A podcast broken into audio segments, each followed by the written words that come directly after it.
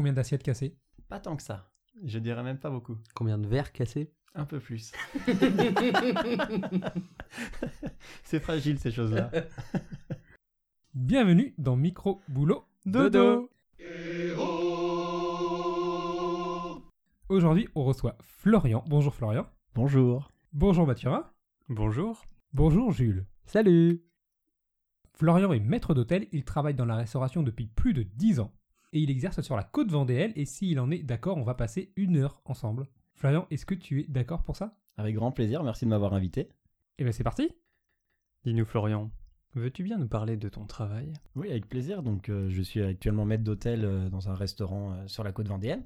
Ça va faire maintenant 10 ans que j'ai commencé en restauration. Euh, à la base, j'ai commencé la restauration un petit peu par hasard. En fait, c'était un de mes meilleurs amis. Ses parents euh, tenaient un snack euh, dans un camping. Il m'a proposé de faire une saison avec lui. J'ai dit oui. Et en fait, euh, bah, au fur et à mesure de, de ma vie, j'ai fait des saisons dedans. Après, ça m'a permis de voyager un petit peu parce que ça me permettait de mettre de l'argent de côté, de voyager, de partir à l'étranger. J'ai pu faire l'Australie, la Nouvelle-Zélande et euh, travailler un petit peu dans la restauration là-bas. En fait, je suis resté dans la restauration parce que j'aime ce métier. Donc t'es arrivé là-dedans et c'est devenu une passion finalement. C'est, on peut dire que c'est devenu une passion parce qu'à la base, euh, moi j'ai un BTS de commercial. J'ai fait un bac scientifique suivi d'un BTS négociation relations clients. Sauf que c'était euh, c'était des métiers qui me plaisaient pas du tout. Le côté euh, créer le, besoin chez un client, c'était quelque chose qui me plaisait pas énormément. Que la restauration, je, je m'amusais en fait. J'avais un contact client que j'adore. Sauf que j'avais pas le côté, j'étais pas, j'avais pas le côté commercial en fait. C'est-à-dire que le client venait me voir dans le restaurant et moi je lui apportais quelque chose, un moment de plaisir entre guillemets. Et tu travailles du coup depuis plus de 10 ans, c'est ça, tu nous as dit Voilà, c'est ça, j'ai fait ma première saison en 2008. D'accord. Alors c'était une saison, c'était du coup euh, pendant les études? C'était voilà, c'est ça, bah, on était au lycée à l'époque, donc euh, je finissais ma première S. Donc euh, j'ai fait euh, juillet-août en saison et ensuite j'ai Ouais. refait la- une deuxième saison dans le même, au même endroit. Donc, sauf que la première saison j'étais pas majeur, je n'avais que 17 ans, donc je n'avais le droit que de travailler à mi-temps.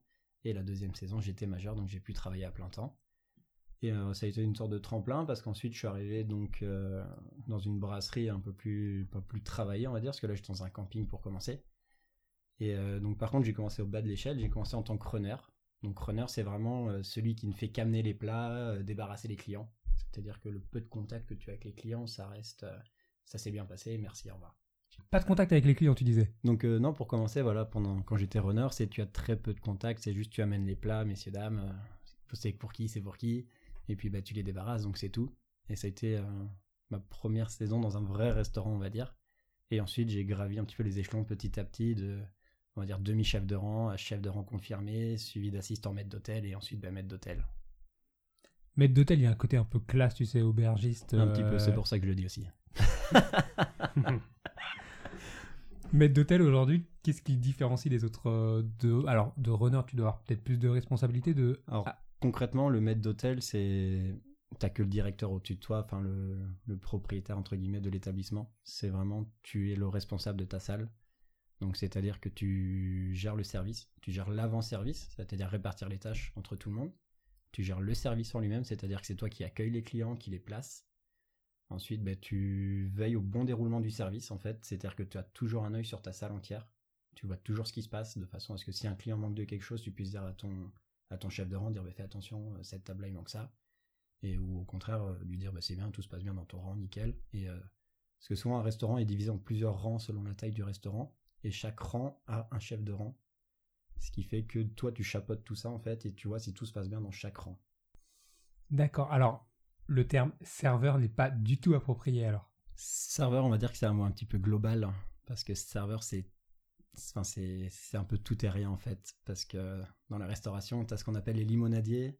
Donc les serveurs limonadiers, c'est des gens qui eux ne font qu'amener les boissons sur table. C'est-à-dire quand tu vas prendre un café, quand tu vas boire une bière dans un bar, c'est un limonadier, c'est un serveur. Mais tu as le serveur dans un restaurant qui lui du coup fait la prise de commande euh, et amène les plats, tout ça. Et c'est serveur aussi, mais c'est deux métiers presque différents. Donc aujourd'hui, c'est plutôt chef de rang alors. Ce que tu disais. Et euh, ben, chef de rang, c'est associé au restaurant du coup. D'accord. Voilà. Il n'y aura pas spécialement de chef de rang en limonadier. Ok. Et donc pour, euh, pour situer un peu, vous, vous avez combien de rangs dans le restaurant où vous êtes? Alors l'hiver, on en a 15 qu'on a que l'intérieur. Et l'été, on double la surface avec la terrasse, donc on a deux rangs. Ok. Donc euh, l'été, donc qui dit saison dit été, donc tu doubles aussi ton personnel pour pouvoir pallier à ça.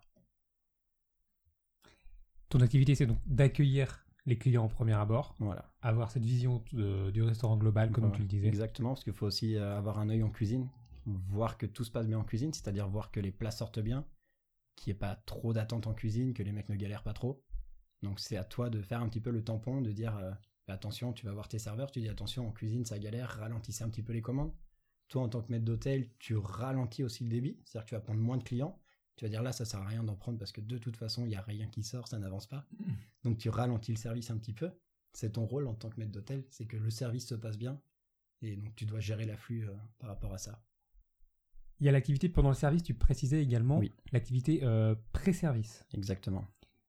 Un maître d'hôtel ou un chef de rang, ça commence son activité à quelle heure? Alors, ça, c'est, ça dépend vraiment de chaque restaurant. Il n'y a, pas- il y a pas une norme.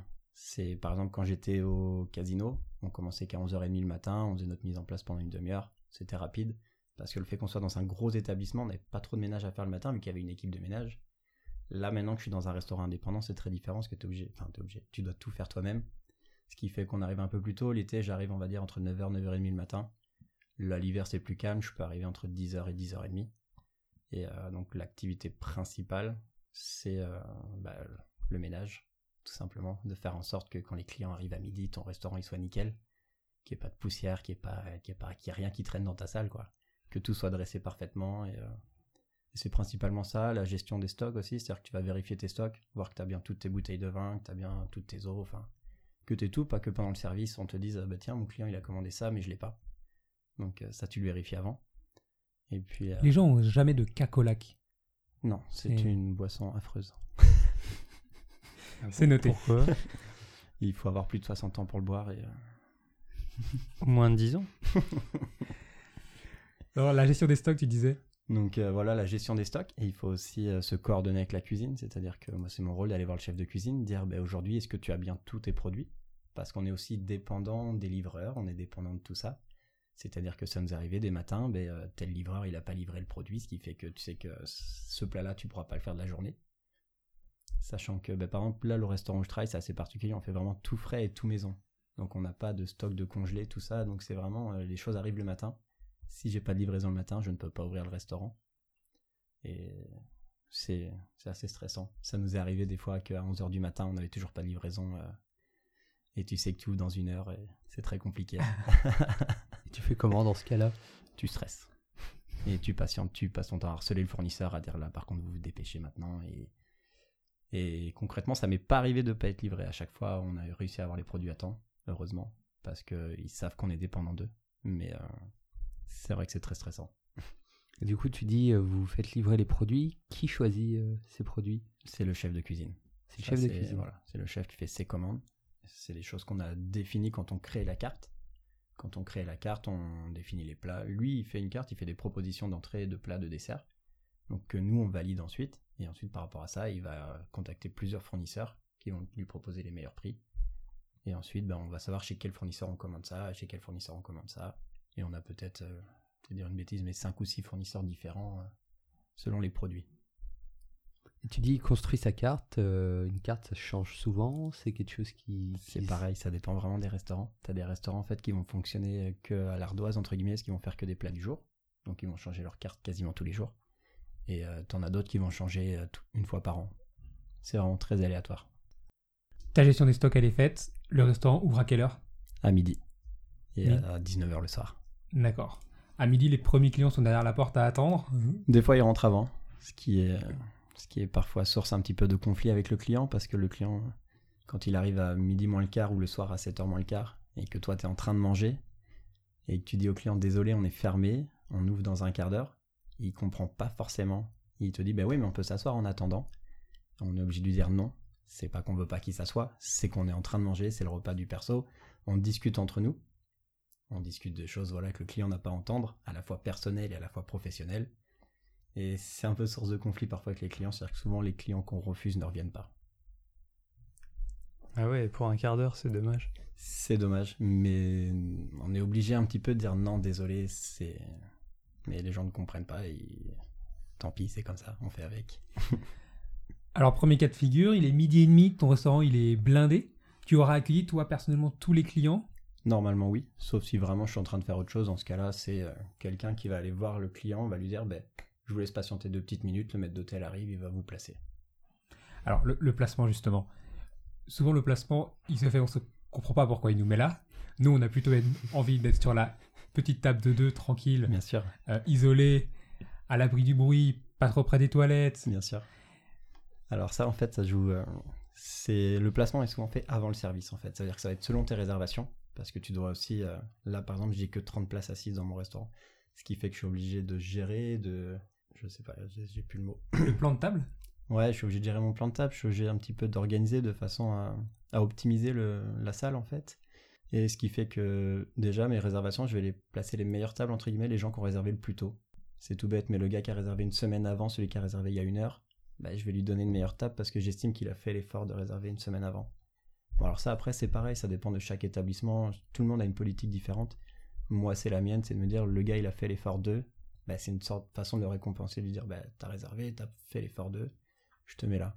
Le gars qui vient sans réserver, je vais lui expliquer, je lui dire, ben non, désolé, je peux pas vous mettre là, les tables sont réservées. Voilà. Donc pensez à réserver quand vous allez au restaurant. C'est noté. Comment ça se passe quand tu expliques ça aux clients? Est-ce que tu as des clients des fois qui te disent, euh, qui comprennent pas, qui disent, mais attendez, cette table est. Alors on va dire qu'à 90% du temps, les gens comprennent. Ils disent, bah oui, pas de souci, la table est réservée. Quand eux réservent eux-mêmes au restaurant, ils comprennent qu'on. Enfin, ils sont contents qu'on donne pas leur table. Après, les 10 autres pourcents ne comprennent pas. Et dans ce cas-là, ils vont voir ailleurs. On leur explique gentiment, on leur dit, bah désolé, c'est réservé, messieurs, dames, ils veulent être là. Des fois, on ment un petit peu, forcément. Mais voilà, ça fait partie du jeu. Et euh, après, si un client est aussi difficile dès le début, il va être relativement pénible tout au long du repas. On va pouvoir y venir à ces clients un petit peu difficiles. Comment ça se passe avec un client vraiment pénible? Comment on fait en tant que maître d'hôtel pour gérer ça? En général, je prends le dossier en main, c'est-à-dire que j'envoie pas un serveur débutant. Je vais vraiment dire euh, ce client il est difficile, je m'en occupe. Parce que maintenant j'ai l'expérience, j'ai le savoir-faire pour un petit peu tourner les choses. Et même si le gars il est, il, est horrible, je vais continuer à lui sourire gentiment. Et, et mais je vais savoir le faire en fait, je vais savoir garder sur moi, prendre sur moi et, et faire l'effort que quand même cette personne passe un bon moment. Et c'est presque un challenge parce qu'en fait tu vas te dire, bah, ce mec là il est relou dès le début, bah, mon but c'est qu'il reparte avec le sourire. Et en fait, ça va être à toi de le tourner, ça va être à toi de le façonner, ça va être... tu vas le travailler en fait, tu le travailles au corps. Et ça, va, ça passe par le conseil de certains vins, de certains plats, des choses que tu sais qui. C'est un peu des valeurs sûres. Tu vas le diriger là-dessus, comme ça tu sais qu'il va être content. Et derrière, t'en fais un peu plus que tu veux. Eh, Il y a un vrai travail de. tu as des anecdotes sur des clients vraiment pénibles et que. Euh, ça m'est arrivé, ouais, bah, déjà, ça m'est arrivé une fois de refuser un client. Donc euh, le client arrive, le restaurant est plein, ils étaient deux avec une poussette, et euh, je leur dis, ben, euh, je vous laisse revenir dans 20-30 minutes, euh, il y aura une place de disponible, pas de souci. Et là, je regarde dans un coin du restaurant et je vois une table de deux qui se libère, et je lui dis, bah non, je vais pouvoir vous mettre là. Et sauf que le temps que je tilte, en fait, je dis, ah ben non, il y a la poussette. Et là, le monsieur, je comprends pas pourquoi il s'énerve, il dit quoi, vous me refusez à cause de la poussette? Je dis, ben non, pas du tout, en fait, enfin, c'est juste que je pourrais pas mettre la poussette là. Et le monsieur répète, quoi, vous me refusez à cause de la poussette? Et là, clairement, j'ai coupé les ponts directement, j'ai dit, non, mais vous savez quoi, monsieur? C'est même pas la peine si vous commencez à vous énerver comme ça. On ne vous servira pas, la porte elle est là. Directement parce que tu sais que si le client il commence à t'embêter sur un truc comme ça, derrière il va t'embêter sur autre chose, il trouvera forcément un prétexte pour t'embêter tout le long du repas. Hmm. D'accord. Donc le service se fait. Oui, Tu peux être toi alors entre guillemets sur le terrain en contact avec les clients. bien sûr, tu les, ça m'arrive euh, de prendre des commandes. euh, Là par exemple l'hiver, le fait qu'on soit moins, bah, je prends mes commandes, je fais le service. D'accord. Je fais l'accueil quand même, mais je fais le service parce que j'ai le temps de faire les deux. Ok. Et alors, euh, deuxième situation, euh, rien à voir avec ma situation personnelle, mais quand, une, euh, quand un client pardon, peut arriver et dire Ah, ça y est, on a fait notre commande, oh, et puis en fait, euh, je vais peut-être prendre le steak frites, et puis en fait, euh, plutôt le tartare, et Alors- puis en fait, Dans ce cas-là, en fait, c'est soit le restaurant est relativement vide et on prend le temps, tant pis, on se dit, bon, de toute façon, j'ai le temps. Et on prend le temps d'accompagner la personne, on essaye de la conseiller, de lui dire, bah, qu'est-ce que vous aimez, peut-être que je peux vous conseiller. Soit on n'a pas le temps et directement on dit, bah, je vous laisse finir de choisir, je reviens dans deux petites minutes. On le rassure quand même, on lui dit qu'on reviendra pas dans un quart d'heure. On lui dit, je reviens dans deux petites minutes et on fait autre chose en attendant. Eh bien, c'est tout à ton honneur de pouvoir faire ça. Euh, J'ai toujours un peu de, de compassion pour, euh, pour les chefs de rang et autres qui passent des heures à aider leurs clients à choisir. Ça doit pas être particulièrement délicat en termes de gestion des émotions. Ouais, c'est pas toujours facile, mais après, ça fait partie du métier, on est aussi habitué. Et euh, on va dire que ça reste très peu de cas en fait. C'est vraiment. c'est pas la majorité des cas. Et après, malheureusement, c'est souvent ce qu'on retient parce que c'est ce qui nous a le plus gêné, Hmm, mais c'est clairement pas la majorité des cas. D'accord. Parce que moi, j'ai une idée un peu des personnes qui viennent euh, au restaurant. La plupart doivent être quand même euh, heureux de venir au restaurant. Ça doit être une sortie. Les gens sont plutôt. euh, Non? Ils- C'est ce qu'on a tendance à se dire, mais euh, en fait, c'est là où, par exemple, euh, la- le côté saison et hors saison joue énormément. En saison, les gens viennent manger, mais c'est pas vraiment pour le plaisir, ils viennent manger parce qu'ils doivent manger. Et que souvent, ils sont dans des petits mobilhomes, des petits endroits, donc ils ne se font pas forcément à manger. Donc ils prennent peut-être moins de plaisir à venir. Que l'hiver, c'est assez différent, c'est vraiment des gens locaux qui du coup habitent chez eux, ont tout ce qu'il faut, et s'ils viennent au restaurant, c'est pour se faire plaisir. Ouais. Et vous avez aussi des, des habitués? On commence à en avoir, ouais. Mais après, voilà, on a ouvert il y a que 6 mois. Donc c'est assez récent, mais oui, j'ai déjà des clients qui sont déjà venus peut-être 6 ou 7 fois en 6 mois, ce qui est déjà bien. Ça se passe comment avec les habitués? Ils ont leur table, ils ont leur repas. Vous savez déjà ce qu'ils vont prendre avant même qu'ils arrivent? Pour certains, tu sais qu'il faut leur garder leur table. C'est vrai, c'est le client. Alors, souvent, au moment de la réservation, tu reconnais le nom, tu reconnais la personne. Si la table est déjà prise, tu lui expliques gentiment dès le début pour pas qu'il ait une mauvaise surprise à l'arrivée. Et sinon, en général, ces gens-là aiment bien avoir leur table, ils aiment bien avoir leurs petites habitudes. Surtout, bon, on a quand même une clientèle qui est assez âgée.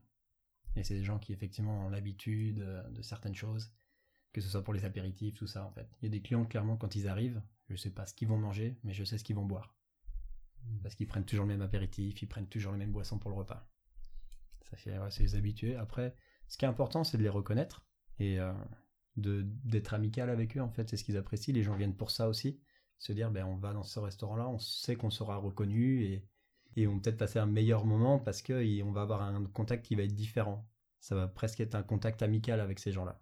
Ouais, on entend vachement dans ce que tu dis. En fait, le restaurant, c'est pas, c'est pas qu'un endroit où on vient manger. C'est un, c'est vecteur de lien social. C'est un endroit où on Alors, vient aussi euh, échanger. Alors du coup, ça dépend vraiment de, de chaque restaurant. Chaque restaurant est vraiment particulier. Tu as des restaurants où tu y vas juste pour manger.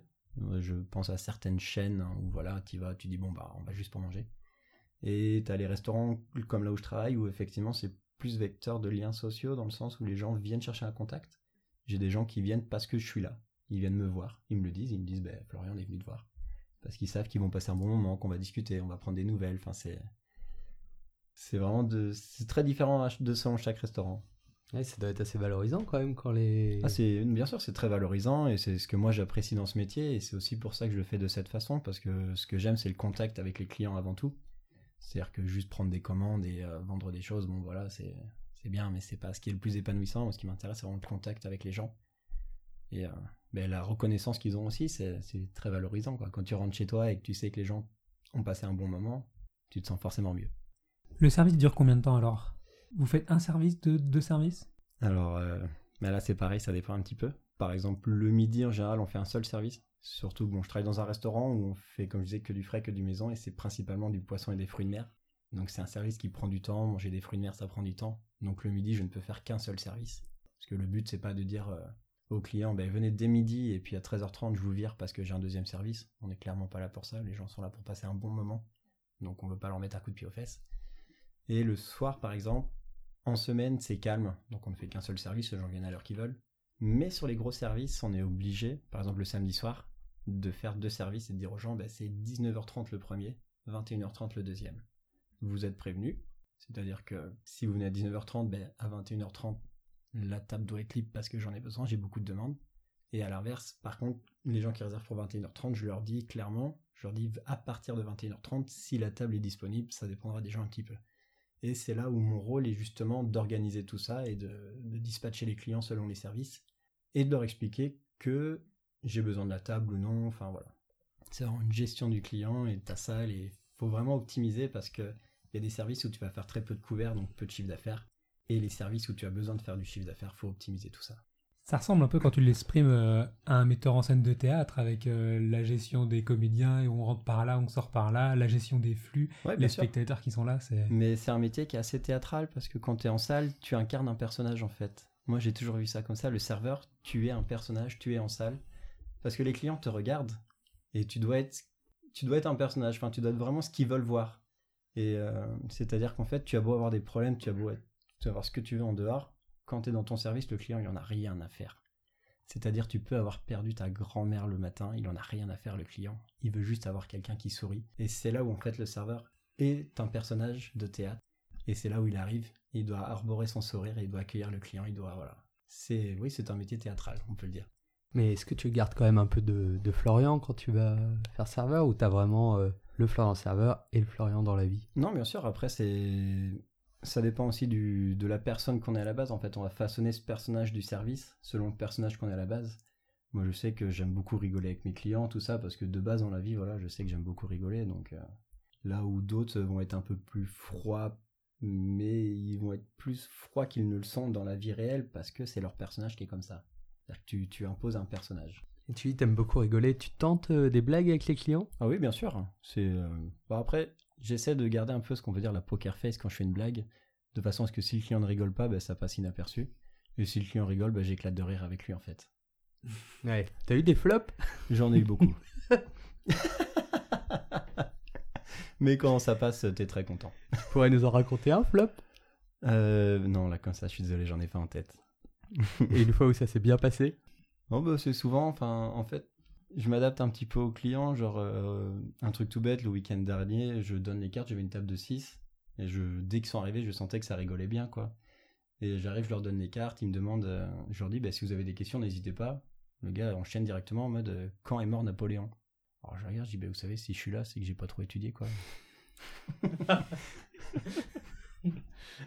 Donc, voilà. belle répartie. Forcément, ça l'a fait rire, j'ai rigolé aussi. Et puis, euh, voilà, c'est des petites choses comme ça. Mais tu le fais pas à tous les clients parce qu'en fait, tu vois vraiment qui t'as en face de toi et tu vois si tu peux le faire ou pas. Ça, tu sens une différence entre le début où tu as commencé la restauration et aujourd'hui Est-ce que tu te sens plus à l'aise pour faire Ah, bien ce sûr. genre de Bah, de fait d'avoir de l'expérience, maintenant, j'arrive plus ou moins à appréhender le client dès qu'il a passé la porte.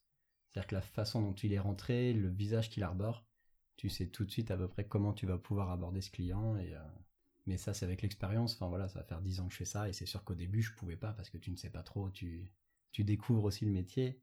Donc ces choses-là, tu n'y fais pas attention. Maintenant que je connais bien le métier, je peux faire plus attention à ces choses-là. Et euh, à part les clients, le travail avec les collègues, comment ça se passe? On a l'impression que vous êtes pris dans le feu en fait. Et vous avez à peine le temps de vous parler, que vous invectivez des choses. Oui, alors en plein service, on va dire que un petit service, ça va être plus calme, on aura le temps de discuter avec les collègues, on aura le temps de mettre les choses en place. Effectivement, ce qu'on appelle les coups de jus, on n'a pas le temps de discuter et on se fout sur la gueule. Je suis désolé, il n'y a pas d'autre mot. C'est un peu rude, mais on le sait en restauration, que ce soit avec ton collègue de salle ou ton collègue de cuisine, en plein jus, tu as quelque chose à dire, ça part forcément en engueulade. Mais à la fin du service, c'est fini quoi. C'est vraiment, tu t'es engueulé pendant le service parce que t'es stressé, enfin tout le monde est stressé, c'est normal, t'as à cœur de bien faire. Mais à la fin du service, c'est fini, on boit un verre ensemble et on n'en parle plus. D'accord, ok. Donc le verre à la fin du service, c'est pas une légende. C'est vraiment, on appelle ça le verre de débauche et c'est très important. Ah ouais, vraiment? Non mais vraiment, c'est pas quotidien, c'est pas tous les jours, mais sur les gros services, c'est très important, ça permet aussi de souder une équipe et de, de débriefer en même temps, de dire bah, qu'est-ce qui a pas été pendant le service, pourquoi et qu'est-ce qu'on peut faire pour l'améliorer.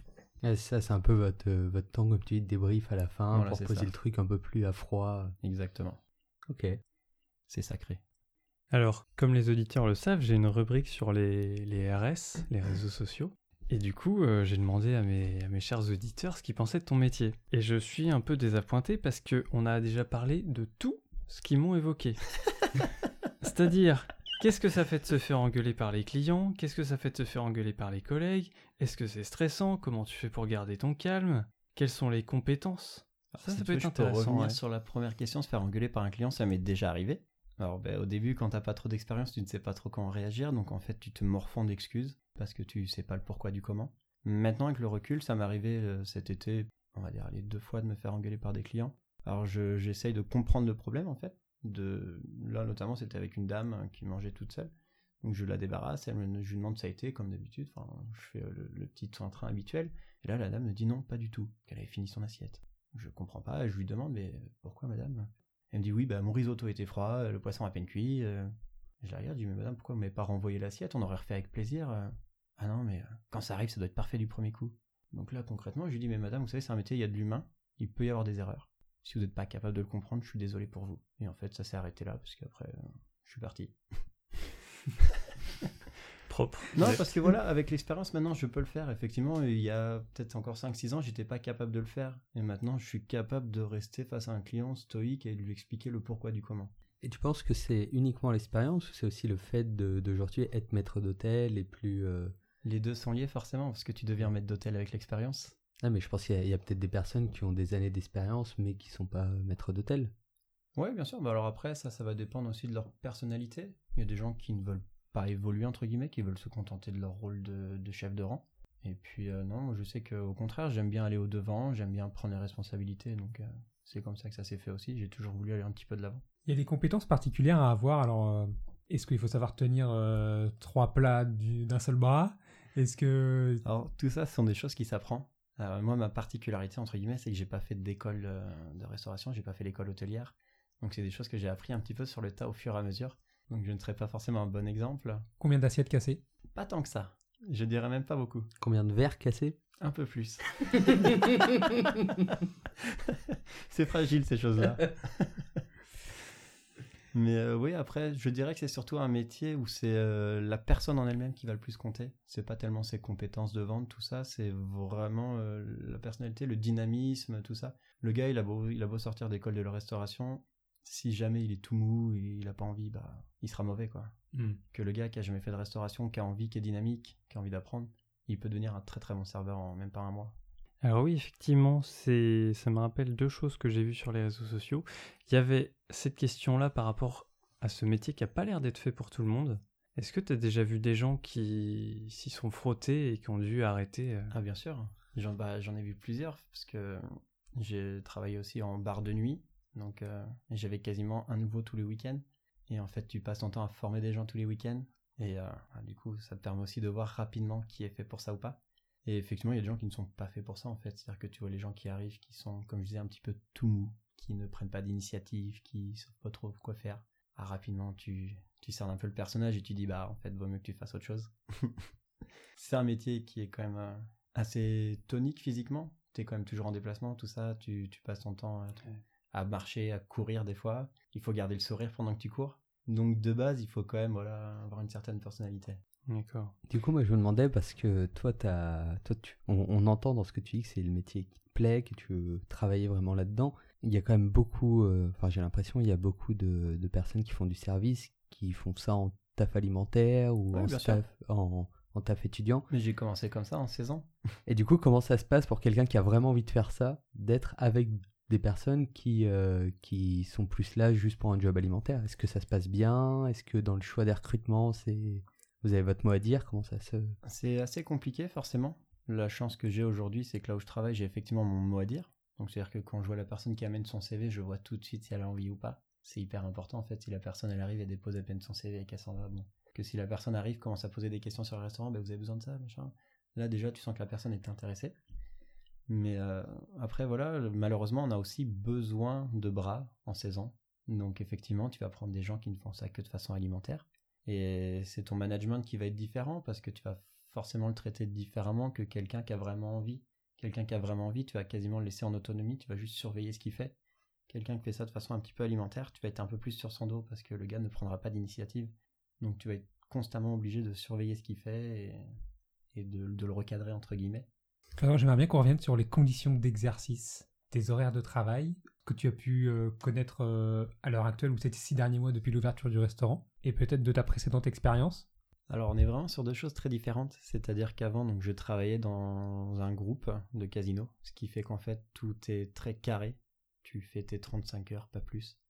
C'est vraiment, tu as tes deux jours de repos, tes 10 semaines de vacances par an qui sont définies un an à l'avance, tout est hyper carré, tout est un peu monotone, ce qui est un peu le, contraire de ce métier je trouve, c'est un métier où il n'y a rien de monotone, ça change tous les jours. Et euh, à l'inverse, là ben, le fait que je sois dans un petit restaurant, c'est ben, ça change tous les jours en fait. C'est-à-dire que je sais l'heure où j'arrive, mais je sais pas l'heure où je repars. Et j'ai, quand on a des jours de fermeture, donc j'ai des jours de repos définis, mais par exemple, entre juin et septembre, on fait zéro jour de fermeture. Donc ton planning dépend un petit peu de l'affluence client, en fait. Que si tu sens qu'il y a beaucoup de clients, tes jours de repos, tu les oublies. Et si à l'inverse, tu sens que c'est un peu plus calme, tu te permets, euh, mais c'est quasiment du jour pour le lendemain en fait. Et même tes équipes, tu essaies de faire ton planning le dimanche soir pour la semaine d'après, selon les besoins de chacun aussi. Parce que c'est un métier qui est assez compliqué, donc j'essaye aussi de m'adapter à mes équipes, de dire, bah oui, je vais peut-être pas vous les donner trois semaines à l'avance vos repos, mais si tu as besoin d'un jour, si tu as besoin d'une journée en particulier la semaine prochaine, tu me le dis et on s'arrange. Et, euh, D'accord. Entre juin et septembre, ça fait. On est sur du 60 heures? Entre juin et septembre, on va dire qu'on est entre 60 et 80 heures semaine. Mais après, voilà, c'est un rythme et une fois que tu es dedans, tu, tu vois pas le temps passer et tu es à fond dedans, tu es dans un bocal en fait. C'est vraiment quand la saison est finie, fin septembre, que tu sors ton bocal et que tu respires un petit peu en fait. Est-ce que tu as une, une montre pour calculer le, le nombre de pas que tu fais par jour? Pas du tout, je préfère éviter. Mm. Mais euh, une saison, c'est beaucoup de perte de poids. Voilà, c'était rien que cet été, j'ai dû perdre quasiment 10 kilos. Ah oui, d'accord. C'est entre le stress, le travail, la fatigue, euh, tu perds beaucoup de poids. Ok. On sait aujourd'hui que la restauration, c'est un métier qui est en déficit d'attractivité, avec des difficultés de recrutement. Qu'est-ce que tu en penses de ça? C'est vrai, c'est, bah, il suffit de se balader un petit peu devant les restaurants. Le nombre d'affiches recrute serveur, recrute euh, chef de cuisine, euh, chef de partie, c'est pas rare malheureusement. C'est après c'est dû à plusieurs choses de mon point de vue. Il y a certainement les patrons qui ont abusé pendant des années. C'est un métier qui était dévalorisé, c'est-à-dire qu'on faisait faire beaucoup d'heures aux gens qu'on ne payait pas. C'était un cliché, mais malheureusement qui était vrai dans beaucoup d'endroits. Donc ça a un petit peu dégoûté les gens. Et on a aussi une génération qui arrive de, jeunes gens qui, pareil, le peu que j'ai eu, n'avaient pas trop envie de travailler en fait. C'est-à-dire que ils sont là, mais euh, faut rien leur dire. Dès que tu leur dis quelque chose, ils comprennent pas que tu les engueules. Dès qu'ils passent leur temps sur leur téléphone et que tu leur dis qu'ils sont au travail, ils ne comprennent pas. Et euh, du coup, c'est vrai que c'est assez compliqué parce que dans, surtout dans ce domaine saisonnier, tu as souvent beaucoup de jeunes, souvent des étudiants, et donc tu as besoin d'eux pour faire tourner le restaurant l'été. Mais ces gens qui arrivent n'ont pas forcément envie de travailler dans la restauration, donc euh, c'est assez compliqué en fait. Est-ce que c'est vrai que dans ce métier, vous avez besoin d'une excellente mémoire? Oui et non, dans le sens où maintenant, avoir une mémoire pendant le service, c'est pas forcément utile, dans le sens où on travaille avec des tablettes, tout ça, donc t'es pas obligé de te rappeler euh, que ton client a commandé. Mais après, la, mémoire, elle est importante dans le sens où la, reconna- reconnaissance du client, en fait, quand le client arrive, qu'il soit venu il y a deux jours, ou il y a un mois, ou il y a six mois, c'est hyper important de reconnaître et le client adore ça. C'est-à-dire quand tu dis, ah ben tiens, messieurs, dames, comment allez-vous Euh, Il dit, oh tiens, il me reconnaît, c'est bien. C'est-à-dire que tu l'as considéré. Et c'est là où ta mémoire est très importante. Donc un serveur avec une mauvaise mémoire peut avoir l'air peu attentionné pour un client. Exactement, parce que le client, s'il vient trois fois dans le même restaurant et que trois fois on le reconnaît pas et qu'il a pas spécialement d'attention, il va se dire ouais bon en fait je suis un client comme un autre et du coup il va peut-être pas forcément revenir. Même s'il mange bien, il va moins revenir que s'il se dit bah tiens t'as vu l'autre fois il nous a reconnu, c'est sympa. Il reviendra plus facilement et c'est là où c'est très important, la fidélisation du client. Florian, nous sommes vendredi 13. C'est une journée cauchemardesque pour toi. Ça serait quoi toutes les étapes cauchemardesques? C'est quoi le pire pour toi qui peut arriver dans ton resto, dans toutes les étapes de ta journée? Alors le pire qui peut arriver déjà c'est euh, Pas de livraison, peut-être, Le- c'est ça? Alors il y a le Mathurin qui vient manger. il y a le Moi, je suis un amour au resto. Je finis mon assiette.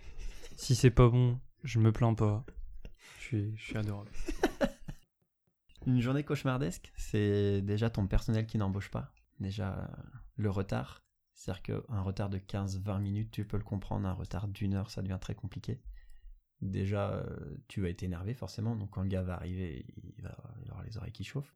Mais si le gars ne vient pas du tout, et bah t'es encore plus dans la panade. Surtout euh, bah, là où je travaille, du coup, c'est comme je disais, c'est un petit restaurant. Donc vraiment, chaque poste a son employé. Il suffit qu'il te manque un employé et ça devient très compliqué il t'en manque deux, tu fermes le restaurant. Ça déjà, c'est un peu le cauchemar pour commencer, c'est-à-dire que si les mecs sont deux à avoir une heure de retard pendant une heure, tu sais pas si tu vas ouvrir ton restaurant. Ensuite, même s'ils sont arrivés, il y a le, problème de livraison. Un petit truc tout bête qui nous arrivé cet été, c'est on a un étal devant le restaurant en fait où on met les poissons, les fruits de mer. Donc qui dit étal dit de la glace. On reçoit l'été entre 14 et 15 gros bacs de glace pour mettre sur l'étal. Et le fournisseur nous appelle à 10h30 du matin pour nous dire que la machine était en panne et qu'il n'y a pas de glace. Là, c'est la panique à bord. Parce que concrètement, nous, le restaurant dépend d'étal. Donc, s'il n'y a pas d'étal, on ne peut pas ouvrir. Et donc, ben là, vous cherchez toutes les solutions possibles, imaginables, pardon. Il y a de la solidarité entre, euh, Entre les restaurateurs, oui, il y a beaucoup de solidarité. Alors après, c'est pareil, c'est selon les voisins, parce que sur le, sur le port, on a vraiment beaucoup de voisins. Et il y en a avec qui tu t'entends plus ou moins. Tu sais où tu peux les demander un coup de main, tu sais où tu ne peux pas aller demander un coup de main. C'est vraiment des relations qui se font euh, au fur et à mesure. En l'occurrence, on a dû faire euh, beaucoup de kilomètres ce jour-là pour aller récupérer de la glace et ouvrir vraiment en catastrophe à midi. Donc ça déjà c'est un petit peu cauchemardesque. Et ensuite, si on veut vraiment continuer dans le cauchemardesque, c'est vraiment c'est avoir galéré autant le matin et faire zéro client derrière. Là, c'est vraiment l'enfer. Alors oui, c'est vrai, il y a cette thématique-là. Il peut y avoir zéro client Oui. à un restaurant.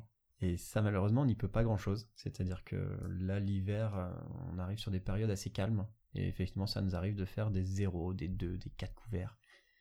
Ça pose plusieurs problèmes. Ça pose le problème principalement des stocks, le fait qu'on fasse tout en frais. C'est-à-dire que si tu ne commandes pas assez, bah, les clients vont pas être contents parce qu'ils n'ont pas de quoi manger ou alors ils n'ont pas beaucoup de choix. Et si tu commandes trop, et bien à la fin de ta semaine, ça te reste sur les bras. Et sur ce genre de restaurant, ça peut vite peser euh, à la fin du mois.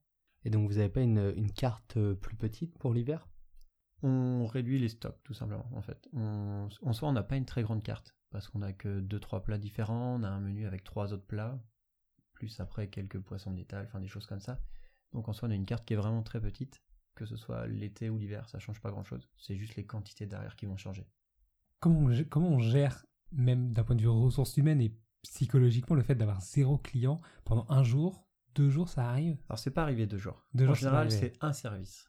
C'est-à-dire que c'est pas une journée entière, c'est vraiment un service. D'accord. Euh, bah déjà, il faut un petit peu rassurer tout le monde, dire bah, vous n'êtes pas venu pour rien, il faut les occuper, parce que forcément, sinon les mecs euh, se tournent un peu les pouces. Donc que ce soit en cuisine, en salle, il faut occuper tout le monde un petit peu. Donc en général, tu profites de ces moments-là pour faire du ménage, pour que vraiment ton resto il soit nickel. Tu fais tes étagères, des choses comme ça. En cuisine, bah, c'est pareil, c'est ils en profitent, gros coup de ménage dans les frigos, tout ça. C'est vraiment des services qui servent un petit peu à ça.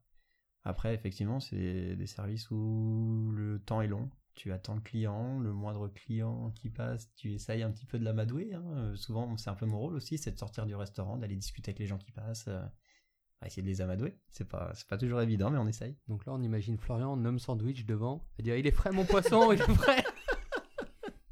C'est, c'est un petit peu ça, malheureusement, des fois. Tout ça dans un déguisement de mérou. Le tableau parfait, quoi. Je, je suis en train d'y songer pour la saison prochaine, hein, vraiment.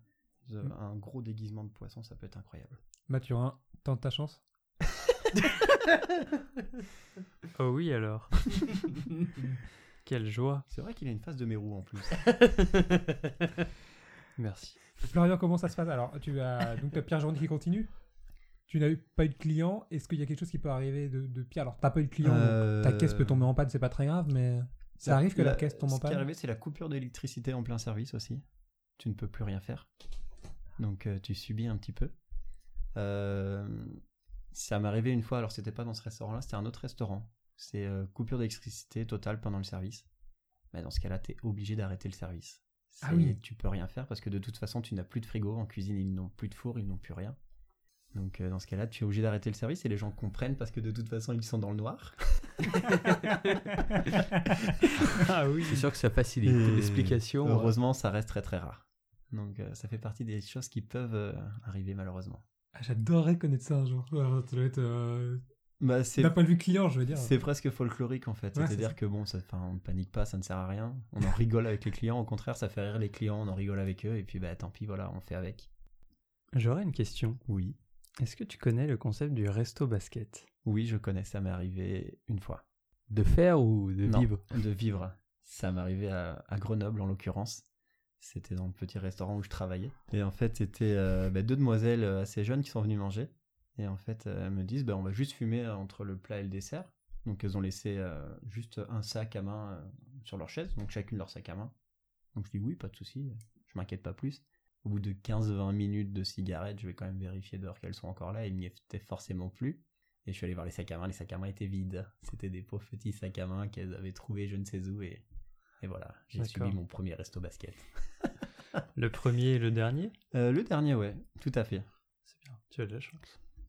Alors, au contraire des euh, restos basket, euh, la partie des pourboires, Oui. c'est important. T'en as souvent. Comment ça se passe Vous les redistribuez C'est Alors, les pourboires, c'est effectivement quelque chose qui est très important en restauration. En soi, moi, je le prends un petit peu comme une sorte de félicitation du client. C'est-à-dire que plus le pourboire est élevé, plus je vais me dire, il va être content. Et euh, après, au sein de l'équipe, ça peut être sujet de discorde. C'est vraiment quelque chose qu'il faut définir dès le début. Donc ça dépend des restaurants. Donc le restaurant où je travaillais avant, c'était vraiment chaque serveur avait sa part de pourboire et la cuisine avait deux parts pour toute la cuisine entière. Et ça, c'est vraiment propre à chaque restaurant. Il y a des restaurants où les cuisiniers ne vont rien toucher, où le serveur, ça va être, si c'est dans son rang, il touche les pourboires de son rang, et ensuite il redonne une part au barman. Enfin, c'est vraiment, chaque restaurant a sa façon de faire, et euh, ça, c'est des choses qui sont définies euh, à l'avance. Et ça peut, ça peut monter assez haut, ce genre de choses, à la fin du mois ou- Alors c'est pareil, ça dépend un petit peu des établissements. Parce que le gars qui va toucher ses pourboires que pour lui, s'il est bon, s'il est souriant, il peut effectivement monter, on va dire, à peut-être, je veux pas donner de chiffres comme ça, mais 300, 400 euros par mois. Et à l'inverse, ben, quand tu divises entre tout le monde, forcément, ça représente un petit peu moins. Mm. Et euh, là, tu peux descendre à 100, 150 euros par mois. En quoi ton métier t'a changé, euh, Florian? Est-ce que tu peux dire déjà que ton métier t'a changé depuis 10 ans que tu le pratiques? Euh, oui, je pense qu'il m'a changé. Ben, c'est ce qu'on disait un petit peu tout à l'heure, l'approche des clients. Ça se ressent forcément en dehors, c'est-à-dire que quand tu es habitué à côtoyer des gens tous les jours, tous les jours, tous les jours, des gens différents, en dehors, forcément, tu es différent, tu es un peu plus avenant, t'es, euh, tu t'adaptes un petit peu plus aux gens que tu as en face de toi, parce que tu fais ça toute la journée au final. Donc effectivement, ça m'a changé, ça m'a permis de- d'être euh, un peu plus social, un peu plus, euh, un peu plus avenant vers les gens. Ah oui, tiens, en tant que restaurateur, quand tu vas au resto, est-ce que tu as un contact différent? Bien sûr. C'est quand je vais au restaurant en général, j'essaye de tourner le dos à la salle de façon à pas voir ce qui se passe parce que sinon, je vais avoir tendance à vouloir regarder tout ce qui se passe et à comprendre leur service en fait. Et ça m'est arrivé certains, certaines fois où j'allais au restaurant de voir tout le service et de comprendre ce qui n'allait pas et de dire ah bah tiens là toi, ils ont une couille à cette table là ça se passe mal. Et au final ben tu passes pas le moment avec la personne avec qui t'es mais tu comprends ce qui se passe dans le restaurant.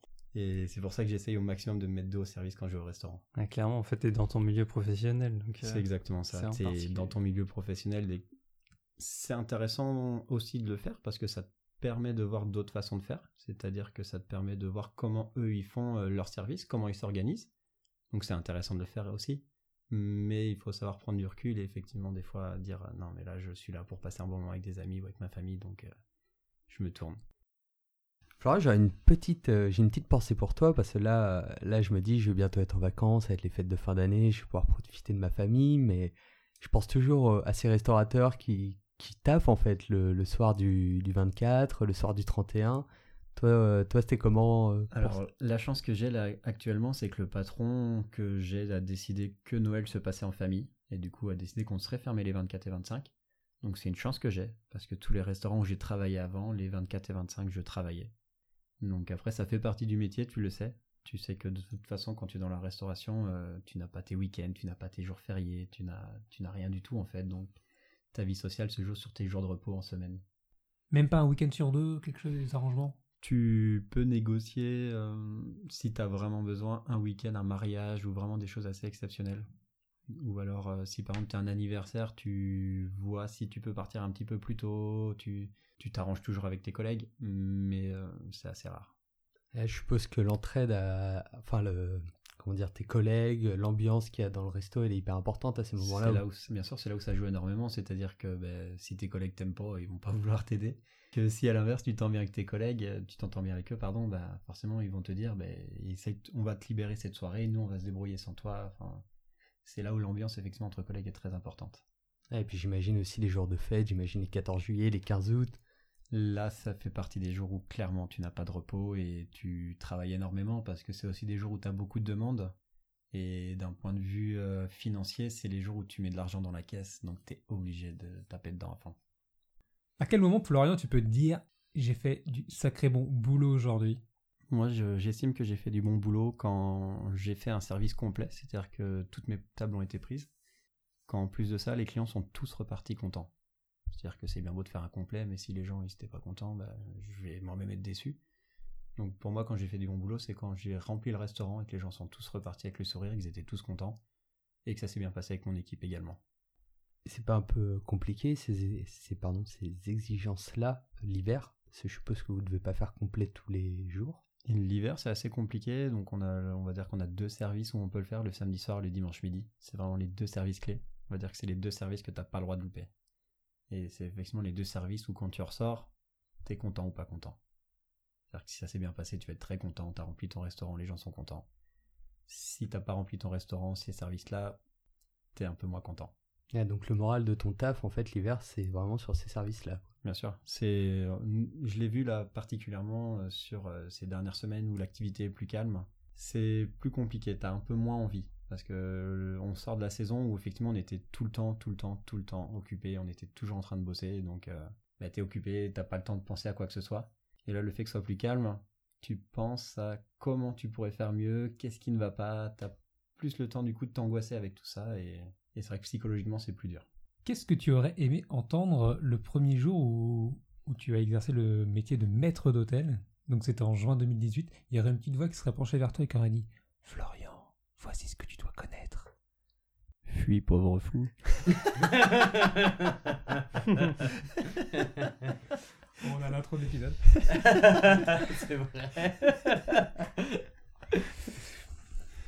Non, sérieusement. Euh, Tiens bon, garde le cap.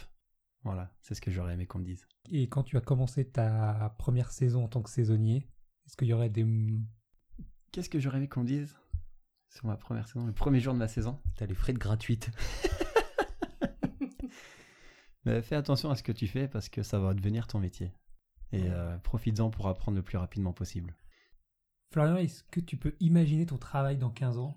On a reçu beaucoup d'invités qui ont eu ou qui ont évoqué en tout cas des changements dans leur métier avec les nouvelles technologies, des choses comme ça. Est-ce que toi tu imagines des changements dans les prochaines années? C'est un métier qui va être amené à évoluer.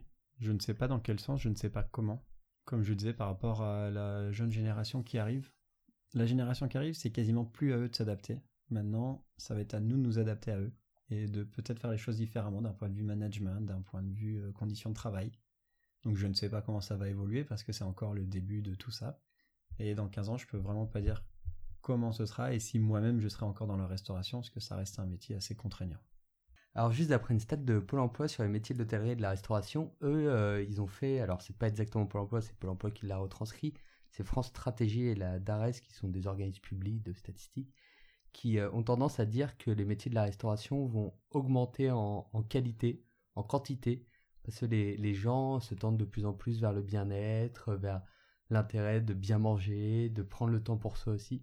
Et ils ont tendance à dire que euh, les métiers de l'hôtellerie et de la restauration vont avoir tendance à, à augmenter. Je suis euh, assez d'accord avec ça, dans le sens où le, bah, le fait qu'on ait moins de main-d'œuvre, elle sera peut-être un peu plus qualitative. C'est-à-dire que du coup, les gens qui vont faire ça ont envie de le faire pour le coup. Après, euh, sans parler de la main-d'œuvre, après, les restaurants maintenant sont de plus en plus qualitatifs. C'est-à-dire que ce qui revient à la mode, c'est le fait maison, euh, le côté tout frais. Là où pendant des années, ça a été l'inverse. Mais euh, ça, enfin, moi, je pense que c'est à cause de la crise économique, tout ça en fait. C'est-à-dire qu'en fait, pendant des années, les gens vivaient bien, allaient au restaurant un petit peu comme ça euh, régulièrement, donc ils sélectionnaient peut-être moins, donc les restaurateurs en ont profité pour un peu faire du business, quoi. Et la crise est passée par là, les gens allaient moins au restaurant, donc ils sélectionnaient un petit peu plus. Et les réseaux sociaux sont arrivés également, TripAdvisor pour ne pas le citer en tête.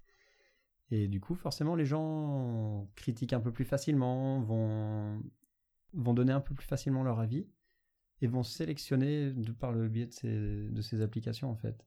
Et du coup, forcément, bah, les restaurateurs se sont dit bah tiens, comment je me fais allumer là? Je vais être obligé de réagir un petit peu, sinon je coule dans, deux mois. Donc effectivement, les, je pense que les restaurants sont amenés à être tirés vers le haut d'un point de vue qualitatif déjà parce que comme on disait, il y a eu le fait que les gens aient moins au restaurant et le fait qu'effectivement ça devient à la mode, le côté bio, le côté manger sain, c'est des choses qui deviennent à la mode et c'est important que ça le devienne. On revient aux bases de, du bien manger, du bien-être.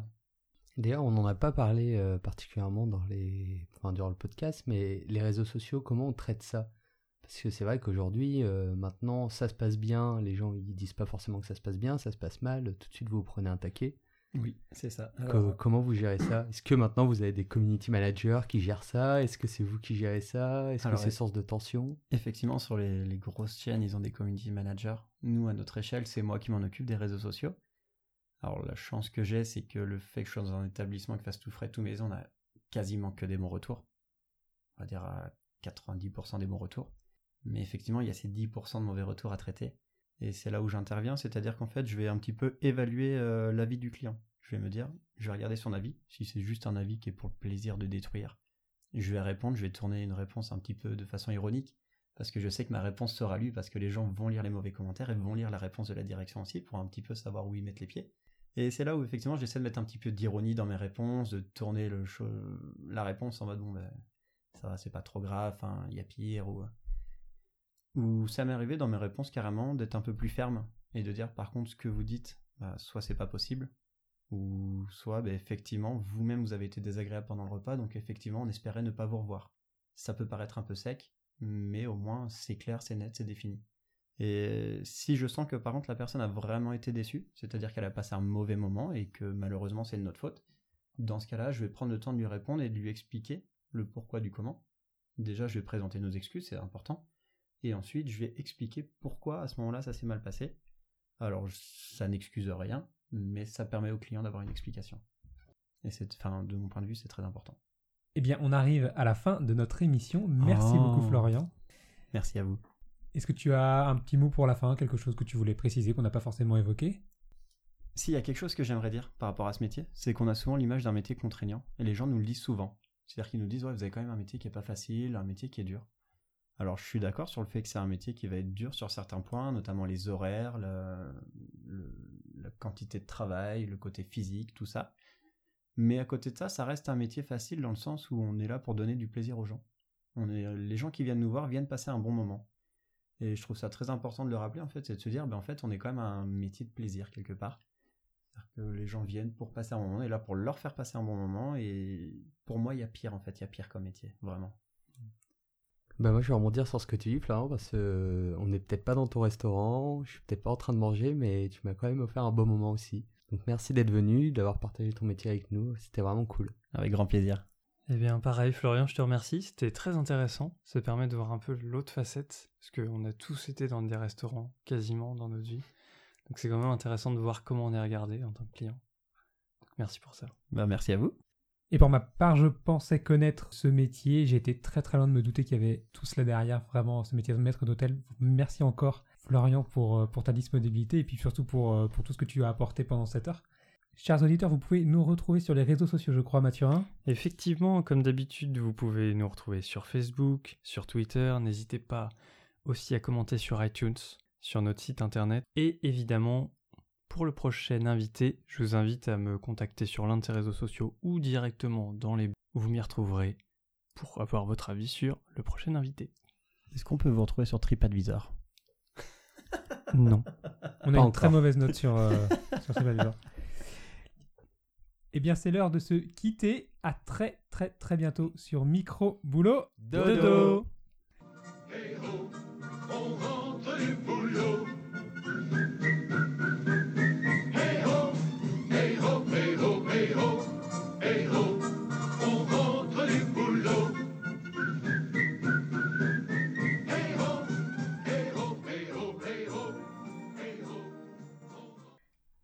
Et le mot de la fin, simulacre.